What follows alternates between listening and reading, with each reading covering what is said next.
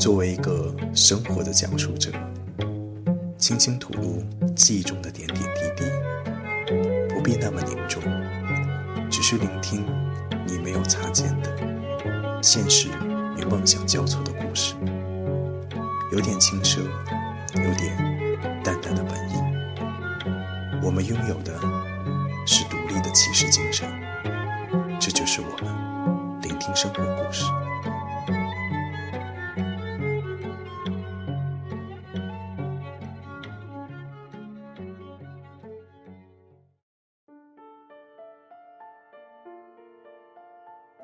各位听众朋友们，周末好！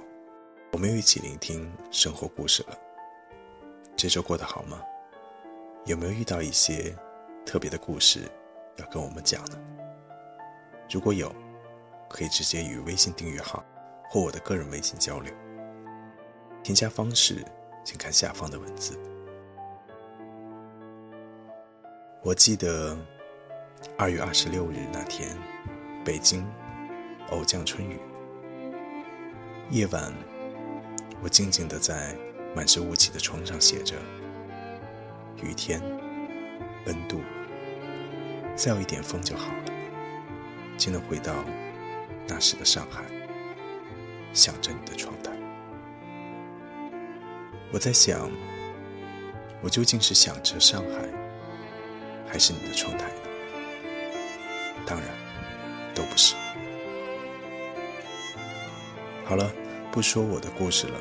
今天故事的主角是阿 Sam，让我们继续未了情的半弦月下，博读往事。我们就这样迷迷糊糊的睡到第二天早上九点，窗外依旧阴沉。苏留了个便条，潜在抽屉的第三格，相机。是 F 七幺七，不知道你是否用得惯，可以带出去拍照，有事就电话我。寥寥几行字，交代了他在上海的全部，干脆利落，是这个城市熏陶出的典型样子。在这个炎热的夏日午后，拿着苏留给我的小纸条，心里。一阵莫名的感动，这感动源自长大后除了家人之外，第一次有人对我毫无保留的信任。这不仅仅是钱和相机的问题，而是一种全身心的交付，在这个全新的、陌生的城市里。苏的房间在大木桥路的老式房子里，洗手间不大。推开窗户，可以看到车水马龙的街道。木质的地板已经不算新了，到处有斑驳的痕迹。我换好了衣服，准备出门。在关上门的那一刻，我默默地闭上了眼睛，似是要把眼前的一切都刻入在心里，如同我现在写这段文字时的样子。然后闭上眼睛，关上哪一扇门。每个人的生命里，都会一直不停的开门、关门。可是，你却无法知道，哪一扇门一旦关上，便再也打不开了。不知道你年少的时候，是否和我一样？为了一段感情，执着的飞行在两个城市间，熟悉两个机场停机位和航空公司的办票柜台、店铺。你不是出差，也不是旅行，只是单纯的为了一份感情，抛弃了一切，去往另一个城市。现在想起来，真是有些疯狂。如果再遇见当年的我，我是不是还有这样的心情和勇气，去谈一场远距离的恋爱呢？和苏刚刚在一起的半年里，我几乎每周飞一次上海。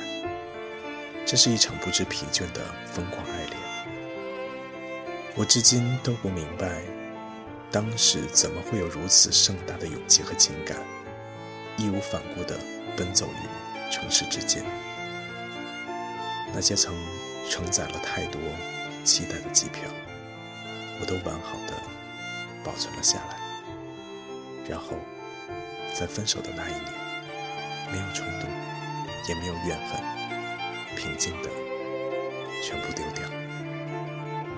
我以为很多记忆都是这样可以被丢掉的，但原来是徒劳。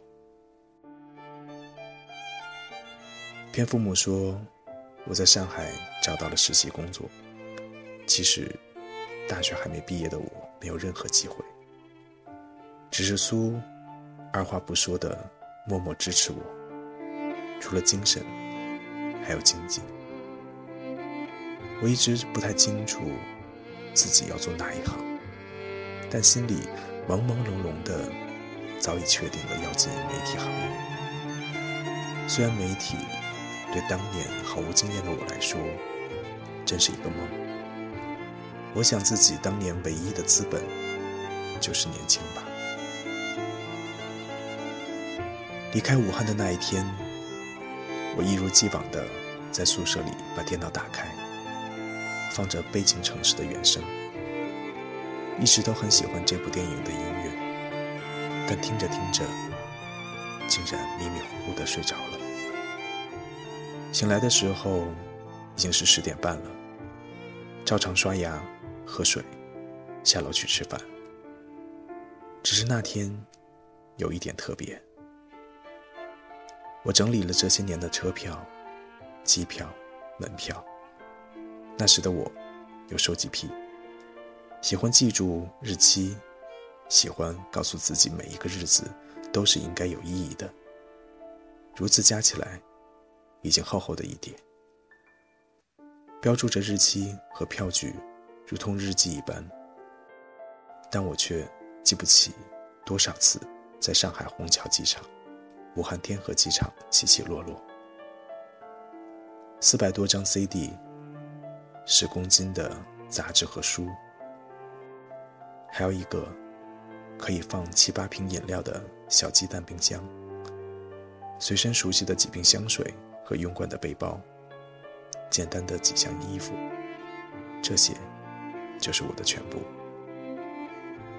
也许从读书时留下的毛病，很多旧东西都舍不得丢弃，于是东西越来越多。我就这样带着这些东西，一起飞抵了上海，真正开始了我的上海生活。飞机离开武汉的那一刻，我看着窗外，流泪了，因为我知道，这一走，也许再也不会回来。年少的爱恋、欢喜和悲伤。都被我丢在了江的对岸。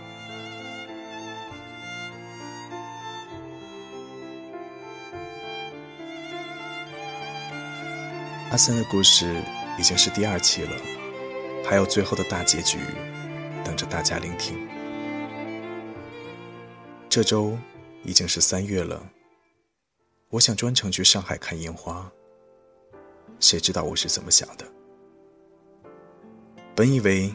会是阳光明媚，没想到落地后却是无趣的阴沉。忙完工作，我从大厦走出，一路毫无杂念，穿过天爱路。我想折一串樱花送给他，因为樱花一直在，只是已经平常到可以忘记，只有那几天。站在紧闭园门的鲁迅公园门口，上面写着“公园休整”。我想，今天就这样吧，就算孤独也无所谓。也许有一天，我会后悔，会不会？